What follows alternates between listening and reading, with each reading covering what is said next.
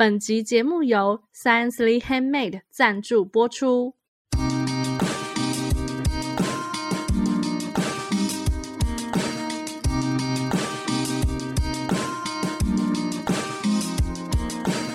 好的，大家听到这个节目的时候呢，我们一年一度的文青果排列组合感谢祭已经结束了。但是如果有听众想要参加我们时空胶囊的活动的话，想要写下你对二零二四年的心愿，或者是呃你对二零二四年的一些期许的话，希望可以在二零二四年底跟我们一起打开时空胶囊。欢迎大家可以到我们的脸书社团“文青果排列组合”偷偷留言给我们，那我们到时候会给你一个秘密的邮件信箱，让你可以寄过来。那我们收件的截止时间呢是二月八号，也就是过农历新年之前呢，你都还有机会可以把想要跟我们分享的这个时空胶囊的信件寄到我们这边。那就期待大家踊跃寄信来，然后我们二零二四年底一起开箱，期待大家来信。嗨，大家好，我们是文青果排列组合，我是 Melody，我是 Echo，我是贝果。这个节目呢，就是要让大家在短时间里轻松学品牌。我们今天要学的品牌是呢，神秘的女生都会让人觉得很喜爱。反正呢，就是女生我们都需要神秘感嘛。那品牌有神秘感，到底是不是一件好事呢？说到神秘感，我觉得会想到有一些艺人啊，或是名人啊，有些人不是也是走神秘路线嘛？比方有一位就是我自己还蛮喜欢的。金城武，我就觉得他很神秘哈、啊，但听说他的神秘也有可能只是因为他是个宅男，所以 很少人会知道他在哪里出没这样子。对，然后另外一个就是我觉得也算神秘，然后就是这几天刚好也引发一些话题的是那个。日本的滑冰王子羽生结弦，我也觉得他蛮神秘的。他神秘到就是我甚至不知道他结婚的那个对象是谁。然后到他这这几天就是说他离婚了，那我也还不是不知道。哎，那所以到底是 跟谁离婚了？然后结果贝果还说哈什么？他有结婚吗？对，然后贝果甚至不知道他有结婚。你看这个就多神秘啊，神秘成这样。他只是不关心，但。贝果一定知道，就是有一个神秘的保持人，应该就是刘文正吧，啊、非常神秘，生死未卜。哦，你说他后来就消失了，是不是？对呀、啊，然后他真的就是隐藏的很好，诶，我都怀疑他是不是去那个整形了，变脸，那怎么会都没有人认得出来？可是 Melody 要说，我真的是非常庆幸，我都没有迷过他们。在 Melody 发表之前，贝果想要先问你们两个的想法，就是我们今天要讨论的是，就是身为一个神秘的品牌，到底好不好，到底可不可以嘛？但是贝果是一个不追星的人，你们身为平常会关注呃一些明星动态啊，就是或者是会追星的人，你们喜欢神秘的明星？还是喜欢他开诚布公，什么都跟你说的明星。呃，A 口先讲，我觉得过与不及都不好。我觉得全部什么都跟你讲的那一种，又太没有私生活的感觉。我会觉得那个艺人他可能最后会变得有点困扰。但是如果说他神秘到啊，就是他都你都不知道他下一次会在哪里出现，或者是他什么时候会办活动。或干嘛的，我就觉得，那我喜欢这个艺人，假如我真的很想要见到他一面，然后我完全不知道我可以去哪里看到他，我会很失望诶、就是有必要这样吗？你可以比如说偶尔就是哦，每每个礼拜只发一次一个一则 po 文，或是一个月发一则 po 文，那至少让我知道你最近在干嘛。可是你一整年 都让我不知道你在干嘛，然后你也没有事先讲说哦，我可能就是会去旅行一阵子，或者我会休息一阵子，然后很快就会再跟大家见面，就没有这种预告。我会想说，那没有负到社会责任，我我所以我要等你嘛。我会这样觉得，哦、对哦，好，那 Melody 呢？我不喜欢呐、啊，我都其实我都充满疑惑，就是那些很喜欢保持神秘的明星，我都想说，嗯，你为什么要当明星？哦，哦也是对，我觉得如果你是本身比较低调的人，我觉得稍微可以理解，可是我不喜欢，就是你一定接受访问了。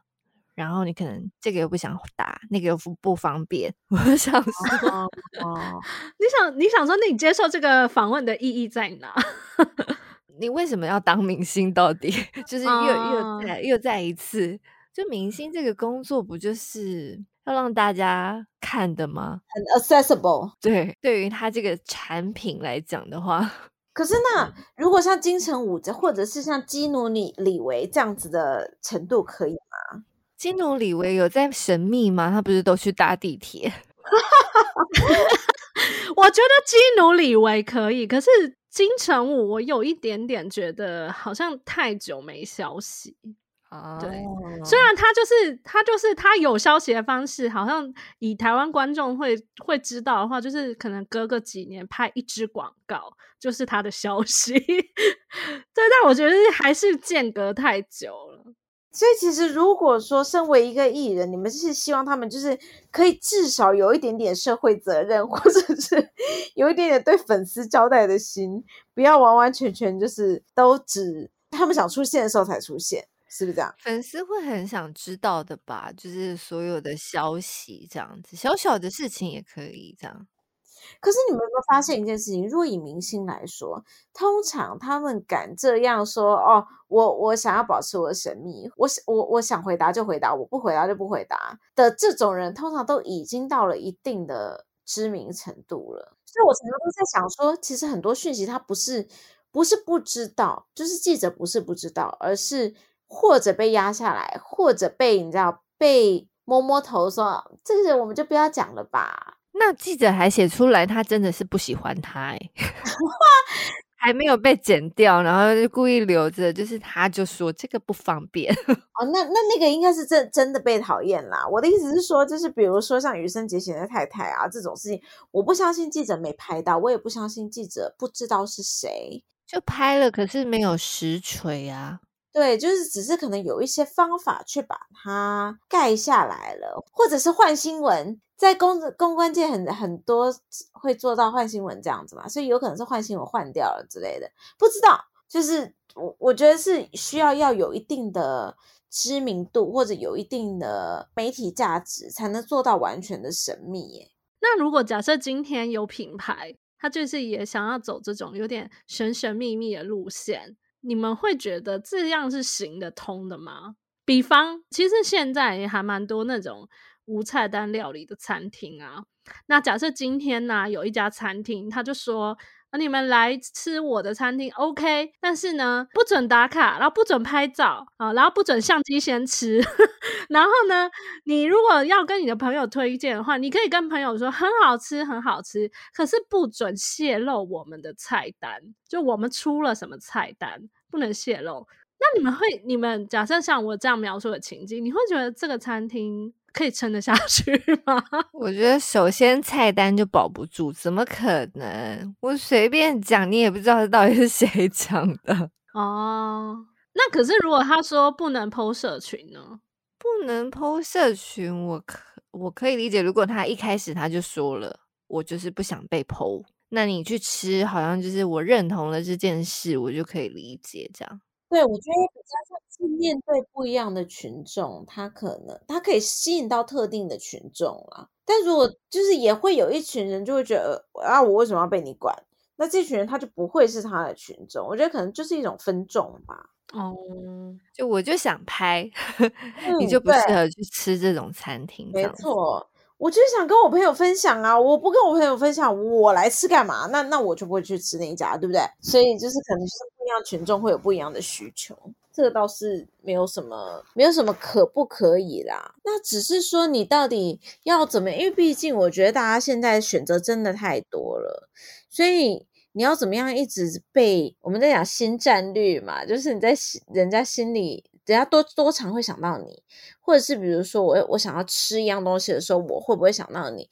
那你如果今天不让人家呃剖菜单，不让人家剖他们去用餐的状况，或者不让人家剖他的摆盘啊什么之类的，那你要怎么用其他的话题再持续被记得，或者持续出现在其他人的生活中？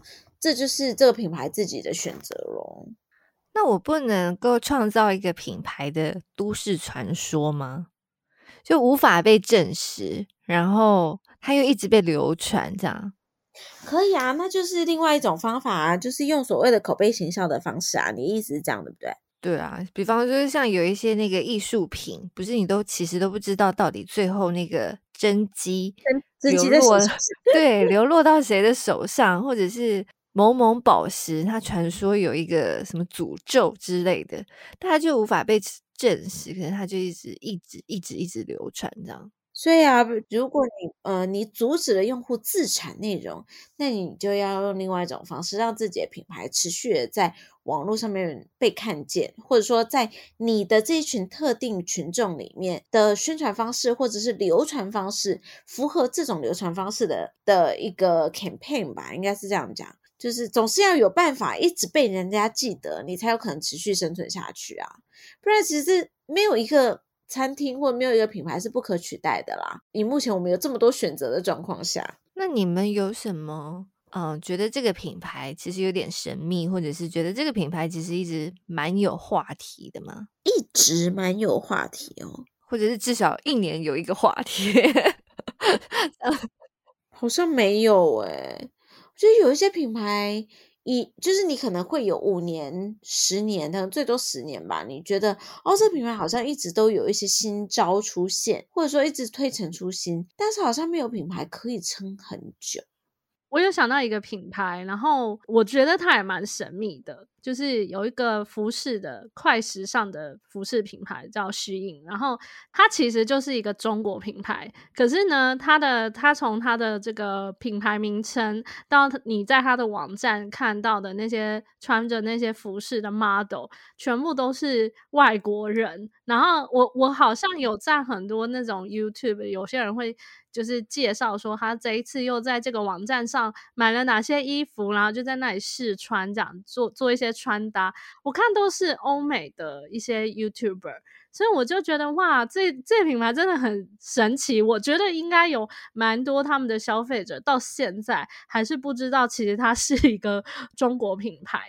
就在他们刚出来不久就。呃，刚好有一个我们 team 里面有一个小朋友，他就是之前在新运待过，所以呃，中国人，所以我们也会就是在他那时候就有分享了一些他们在那边，其实他他们一开始的品牌的策略就是要像 Zara、H&M 这样子的品牌。算是看齐吗？虽然不是非常有计划的，像刚才讲嘛，你说他神秘，他可能有一些有一些部分他是不愿意讲，或者是不愿意透露的。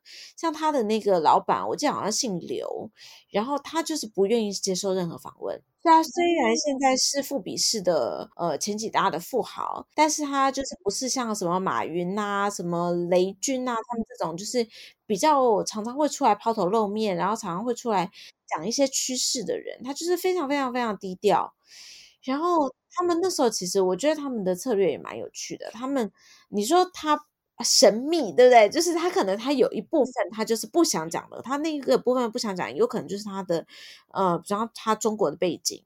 或者是他呃，Made in China 的这些衣服，这可能是他不想要被发现的部分，所以他试图就是他就比较想要低调，对，想要低调处理这一块。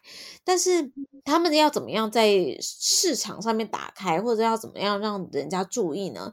他们的做法就是，他去找了大量的外国的 model，然后找了大量的外国的 KOL。所以他们那时候其实是他们都没有找中中国或者亚洲的 KOL，他们是跟每一期都是定期在跟大量的收集国外的 KOL 跟他们做合作，然后所以他在每一个步骤上面，我觉得都是有在蛮用心的在经营，所以也导致这几年那时候我们聊到这件事情的时候，应该也已经是十年前的事了。